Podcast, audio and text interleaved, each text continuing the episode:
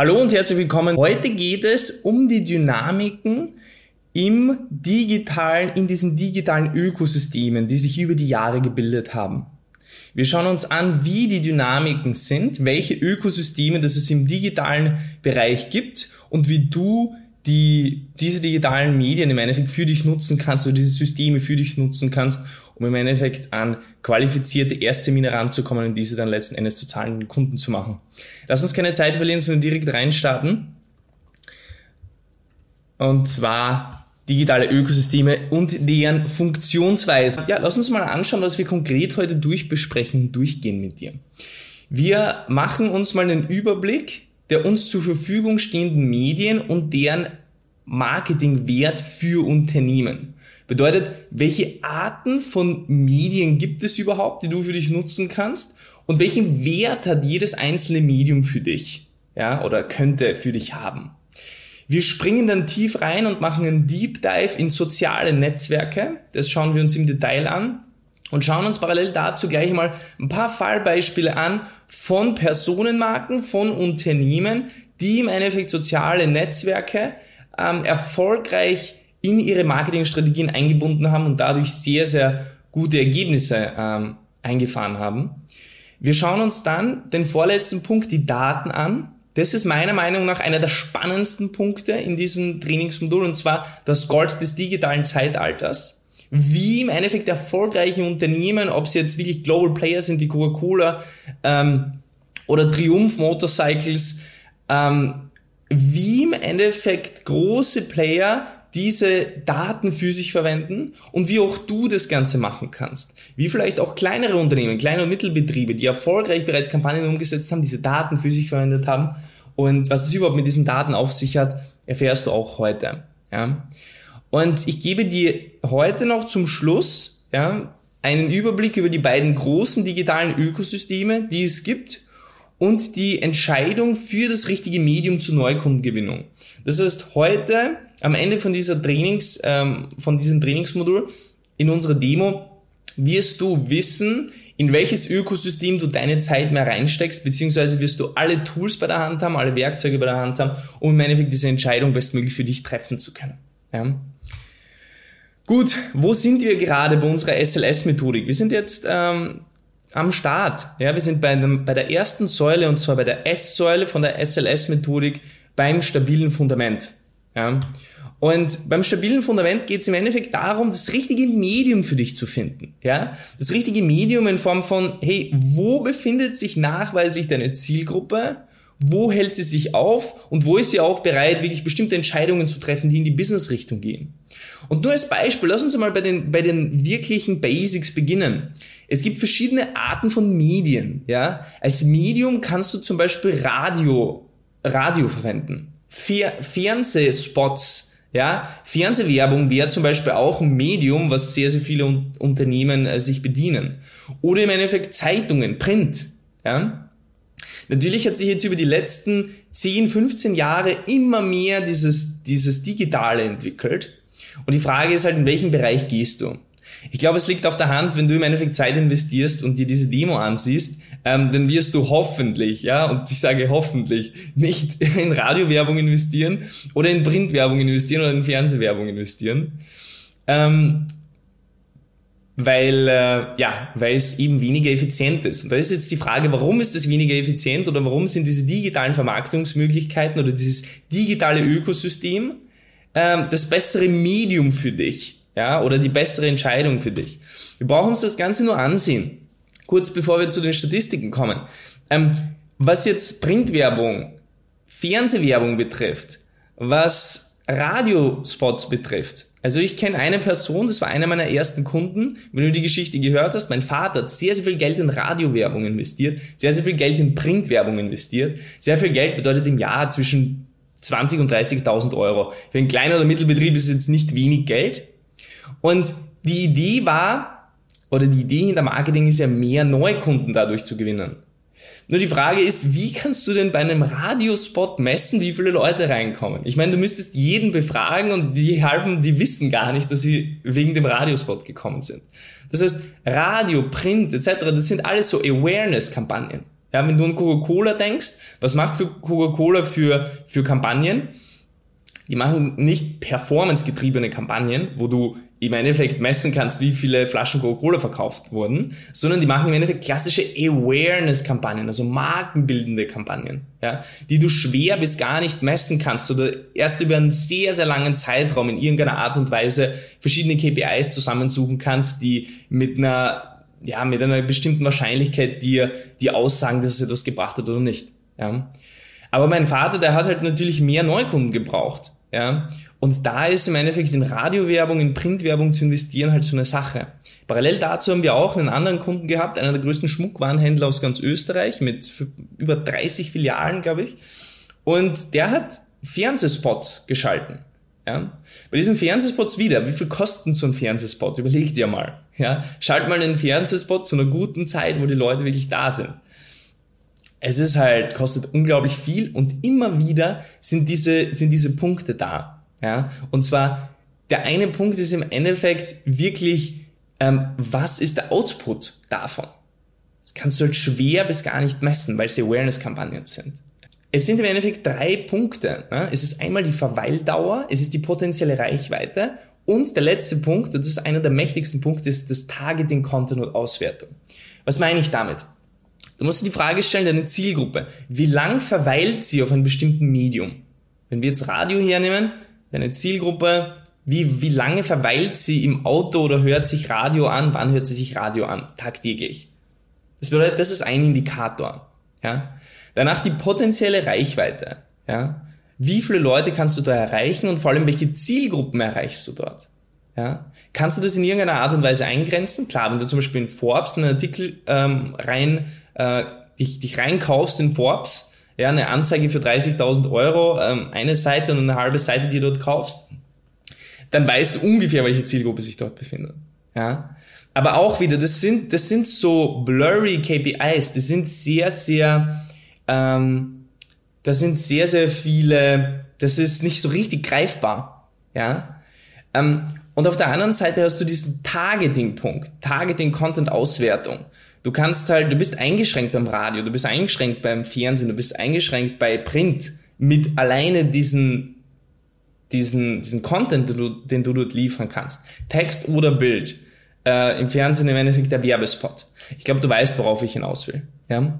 Und genau diese Punkte, die ich gerade aufgezählt habe, haben digitale Vermarktungsmethoden, äh, bringen sie im Endeffekt alle mit sich. Ja? Also ob es jetzt die Verweildauer ist, ja, im Durchschnitt verbringen, äh, verbringen normale Menschen im Durchschnitt äh, mittlerweile über zwei Stunden auf den, beispielsweise auf den sozialen Medien. Wenn du Google dazu zählst und so weiter und so fort, kommt ja noch viel, viel mehr dazu. Tagtäglich im Durchschnitt.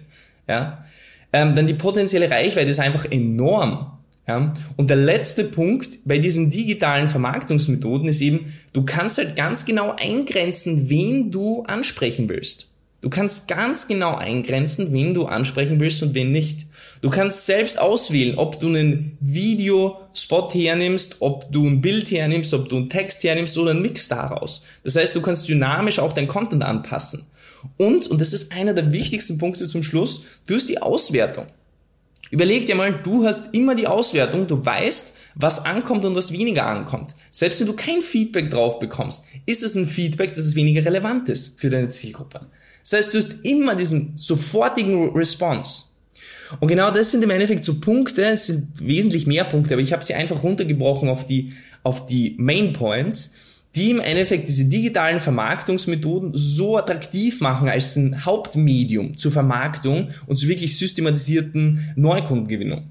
Weil du genau diese Punkte im Endeffekt mit dabei hast. Das heißt, wenn du dir schon mal die Frage gestellt hast, naja gut, warum sind diese digitalen Medien so stark, dann sind das jetzt zum Beispiel die Punkte. Ja? Und jetzt, ähm, und jetzt haben wir natürlich sehr, sehr viele verschiedene Social Media Kanäle. Ne?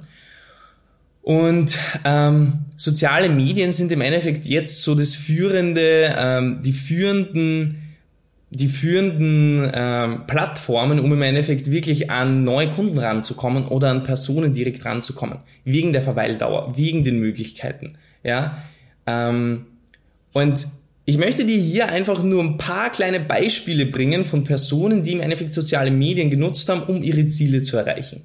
Wir fangen an mit normalen Beispielen, ja, und gehen aber über dann in diese B2B-Richtung. Ich möchte mit dir aber von den Grundbasiszügen beginnen, ja. Deswegen nicht schrecken, wenn es nicht sofort B2B ist. Donald Trump hat im Endeffekt für seine, äh, für seine Kampagne ähm, als er im Endeffekt Präsident geworden ist, mit Cambridge Analytica zusammengearbeitet und hat im Endeffekt über Facebook riesengroße Datensätze gekauft und hat interessenspezifische und verhaltensbasierende Werbeanzeigen gemacht, angepasst auf die Glaubensmuster, auf die Interessen, auf die Verhaltensweisen von den Personen.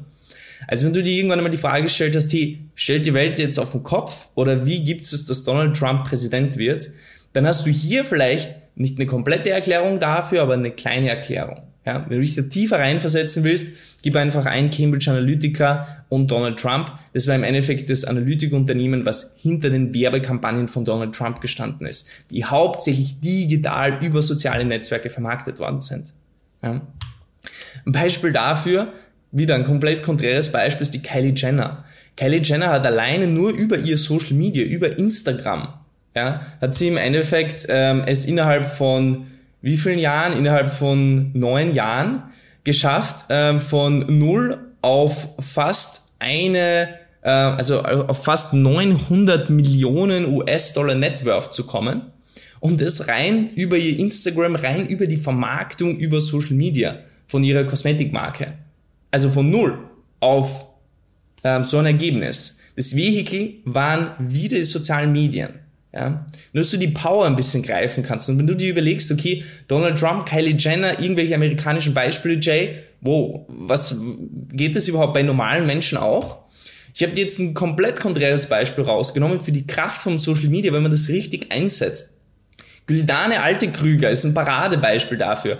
Güldane Alte Krüger ist im Endeffekt eine Dame, die gern kochen, die gern backen tut. Ja? Und die Güldane Alte Krüger hat einfach über Social Media eine Reichweite, Follower-Bekanntschaft aufgebaut, hat ihr eigenes Buch gelauncht und hat damit einen Bestseller gelandet. Hat über 100.000 Bücher verkauft, die sie übrigens ohne irgendeinen Verlag gelauncht hat und selbst sogar die Designs in Canva dafür gemacht hat. Ja, Canva ist im Endeffekt ein Tool, wo du gar keine Grafikkenntnisse dafür brauchst. Sie hat das selbst designt, sie hat das selbst publiziert und hat über 100.000 Bücher damit verkauft in Deutschland, Österreich und Schweiz. Ja? Also einfach nur die Kraft von Social Media anhand von diesen Beispielen. Und genauso, ja, wenn wir die Augen aufmachen, genauso machen das Unternehmen im B2B-Bereich seit Jahren, vor allem die großen Unternehmen, dass sie sich im Endeffekt immer mehr und immer mehr in diesen sozialen Medien aufhalten und da die Marketingstrategien setzen. Aus den vorher genannten Gründen. Also Krones AG ist ein Paradebeispiel dafür, was die da gemacht haben. Krones AG ist im Endeffekt im, im industriellen Segment, im B2B-Segment tätig und ähm, Krones AG hat im Endeffekt einen bombastischen Social-Media-Auftritt in alle Richtungen gemacht. Ja, dieser bombastische Social Media Auftritt, der hat sich im Endeffekt so bezahlt gemacht, dass sie im B2B-Bereich einfach riesengroße Partnerschaften ans Land gezogen haben. Und ein netter Side-Effekt war natürlich dieses Recruiting. Ne? Die waren dann sehr attraktiv, als einfach, ähm, ich glaube, die machen, die, die stellen die meisten Plastikflaschen her, ja, auf der ganzen Welt. Und die haben sich so attraktiv gemacht, dass sie im Endeffekt gar kein Problem mit der Mitarbeiterfindung haben. Ja, im B2B-Bereich. Und da gibt es noch sehr, sehr, sehr, sehr, sehr viele Beispiele. Ich möchte dir einfach nur, ich möchte nur diesen, diesen Punkt heimfahren, diesen Punkt von dem, in welchem Bereich, dass wir uns bewegen, ja, was Marketing betrifft. Das heißt, ohne Zweifel ist dieser digitale Bereich jetzt momentan in der heutigen Zeit der Bereich, der der effizienteste ist. Ja. Und wenn du dir die Frage gestellt hast, okay, wie kommt man zu diesen Ergebnissen? Ja, wie kommt man wirklich zu diesen Ergebnissen?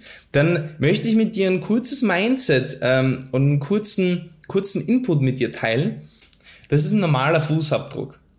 Das ist ein ökologischer Fußabdruck. Hast du davon schon mal was gehört? Der ökologische Fußabdruck ist im Endeffekt der Fußabdruck, den wir alle hinterlassen. Da gibt es im Endeffekt eine eigene Rechnung dafür und da wird alles Mögliche zusammengezählt und das bedeutet einfach, welchen Impact wir auf ähm, ja, welchen Impact wir auf, auf die Umwelt haben. Ne? Jeder einzelne von uns kann man ausrechnen. Und genauso wie es den normalen Fußabdruck gibt, den ökologischen Fußabdruck gibt, gibt es den digitalen Fußabdruck. Also nur die wenigsten sprechen darüber. Ähm, dieser digitale Fußabdruck ist im Großen und Ganzen folgendes. Und zwar, die Frage war, die ich immer wieder bei den Workshops bekommen habe, wenn wir weiter ins Brainstorming reingegangen sind, war immer wieder mal die Frage, wie macht eigentlich Facebook, Instagram, Google, wie machen diese ganzen Plattformen Geld? Weil die verkaufen ja keine Produkte.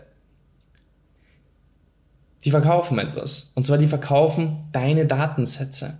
Wenn du dir schon mal überlegt hast, warum ist Facebook kostenfrei? Facebook ist nicht kostenfrei. Ja, LinkedIn ist nicht kostenfrei.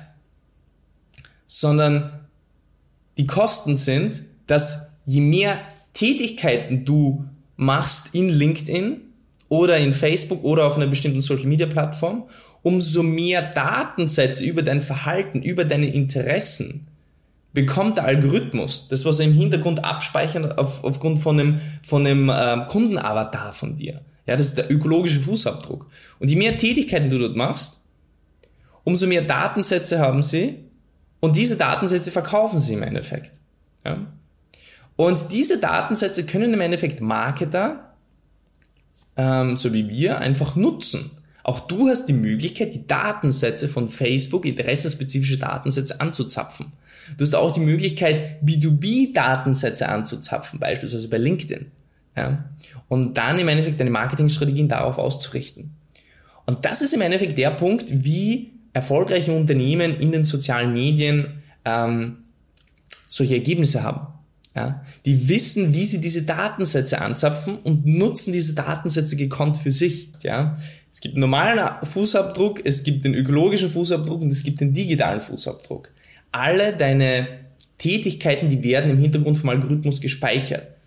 Diese, äh, diese Datensätze verkaufen die sozialen Medien und machen damit eigentlich den 80, 90 Prozent des gesamten Umsatzes von ihnen aus. Du, wenn du dich auskennst, dann hast du auch die Möglichkeit, diese Datensätze anzuzapfen und für dein Unternehmen zu nutzen, indem du Strategien entwickelst. Ja. Und jetzt weißt du wahrscheinlich, in welche Richtung das jetzt auch in Zukunft bei uns gehen wird, ja, mit der Lead-Generierung, mit, mit Sales. Lass uns weitermachen. Und zwar bei diesen gesamten sozialen Medien, ja, kann es dir, kann's einmal so passieren, ähm, dass, dass es dir so geht wie diesem äh, kleinen Emoji, wo sein Kopf explodiert, weil es so viele verschiedene Möglichkeiten gibt. Und die Frage, die wir uns jetzt einfach stellen, ist, was ist das effizienteste Tool für dich? Ja? Und es gibt da im Endeffekt so verschiedene Unterscheidungen. Ja? Es gibt so Unterscheidungen zwischen B2B und B2C. Ähm, was ganz wichtig zu verstehen ist, ist, dass Social Media immer Age to Age ist. Egal, was dir irgendwer erzählt, Social Media ist Age to Age. Es ist Human to Human. Es ist vom Mensch zu Mensch. Immer. Ja? Was unterschiedlich ist, ist die Intention, auf den einzelnen Plattformen präsent zu sein. Die ist unterschiedlich. Ja? Als Beispiel, ein CEO ist auch auf Instagram unterwegs, aber seine Intention auf Instagram ist eine ganz andere als auf LinkedIn oder auf Xing. Überleg dir das mal. Das heißt, das ist im Großen und Ganzen diese ganz, ganz große Unterscheidung. Auf den äh, Plattformen wie jetzt zum Beispiel ähm, Facebook, Instagram, teilweise YouTube geht's extrem stark um die Unterhaltung, um diesen Unterhaltungsfaktor. Das ist die Hauptintention, warum sich Leute da aufhalten. Ja, Gibt es auch verschiedene Studien, verschiedene Auswertungen dazu. Wenn du dir auch die viralsten Inhalte anschaust auf diesen Plattformen, siehst du immer wieder, dass es immer unterhaltsame Inhalte sind. Auf der anderen Seite schau mal in die andere Welt rein, in das andere Ökosystem, ja, in dieses B2B-Ökosystem. Es ist weniger B2B-Ökosystem. Es sind unterm Strich sehr, sehr ähnliche Leute. Aber die Intention, sich auf diesen Plattformen aufzuhalten, ist eine ganz, ganz, ganz eine andere. Ja, und zwar performen Inhalte, Longform-Inhalte auf LinkedIn beispielsweise viel, viel besser als kurze Inhalte. Es performen ähm, wissenswerte Beiträge viel, viel besser als auf dieser, auf dieser anderen Seite. Warum? Weil die Intention von den Menschen die ist, dass sie sich im Endeffekt austauschen, dass sie, ähm, dass sie sich kurz schließen, dass sie möglicherweise auch Partnerschaften entwickeln, Netzwerk ausbaut und so weiter und so fort. Ja? Das ist verdammt wichtig für dich zu wissen, für deine Entscheidung, welche Richtung das, das wir gehen. Ja? Und du kannst es dir im Großen und Ganzen so vorstellen, LinkedIn, Xing, Twitter, das ist im Großen und Ganzen wie eine große, wie ein großes digitales Netzwerkevent. Ja, worum es geht, worum geht es bei einem Netzwerkevent? Es geht darum, sich zu vernetzen, mit den Leuten in Kontakt zu treten, möglicherweise die eine oder andere geschäftliche Partnerschaft für die Zukunft zu entwickeln. Ja? Auf der anderen Seite kannst du dir Facebook, Instagram und dieses gesamte Ökosystem in diese Richtung, ich möchte den Namen nicht nennen, das was mit T beginnt, Tick, Tock, ja, möchte ich nicht sagen, ähm, das fällt natürlich in die Kategorie rein.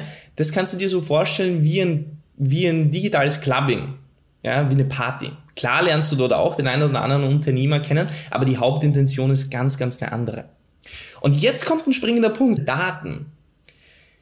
Genau diese Datensätze kannst du anzapfen. Überleg dir mal, wenn die Intention von den Menschen es ist, da einfach Spaß zu haben, unterhalten zu werden, dann wirst du sehr, sehr viele Datensätze rund um diese Thematiken finden. Das bedeutet, wenn du Produkte hast, die extrem in diese Unterhaltungsrichtung gehen oder in diese Lifestyle-Richtung gehen, ja, in die Masse eher gehen, dann bist du hier natürlich recht gut bedient mit den Daten. Auf der anderen Seite ähm, liefern uns so Plattformen wie Xing, LinkedIn genau diese Daten, diese Business-Daten. Warum? Weil da geht es ja hauptsächlich um Business. Und dementsprechend ist dieser Datenpool von LinkedIn oder von Xing voll mit Business-Daten, ähm, die du anzapfen kannst. Ja? Und das sind sehr, sehr wichtige Mindsets, um einfach für dich zu verstehen, welche Richtung das du gehst oder wo du deinen Fokus hinlenkst. Weil eine Sache ist gewiss, und zwar, bevor wir jetzt nochmal in das Zielgruppentargeting reingehen, eine Sache ist gewiss, und zwar Fokus ist der Schlüssel. Ja, du willst nicht auf verschiedenen Hochzeiten tanzen, sondern du willst dich für ein Ökosystem entscheiden und anstatt einfach nur so mitzutanzen, willst du diese Plattform dominieren, für die du dich entscheidest, dieses Ökosystem in deinem Bereich, für deine Zielgruppe. Ja, so bringst du im Endeffekt Planbarkeit rein. Ich glaube, wir brauchen uns da nicht lang drum herum unterhalten, dass diese gesamte Unterhaltungsseite ähm, weniger relevant für dich ist. Ähm, die relevantere Seite ist im Endeffekt diese B2B-Seite. Ja? Und bei der B2B-Seite haben wir jetzt Xing, Twitter und LinkedIn. Ich möchte schon mal eine Plattform ausschließen für dich, weil das Ziel mit diesem Video ist ja im Endeffekt, sich für eine Plattform dann letzten Endes zu entscheiden oder zumindest mal ein, zwei zur Auswahl zu haben. Ich möchte mal eine eliminieren, jetzt mal. Und zwar Twitter.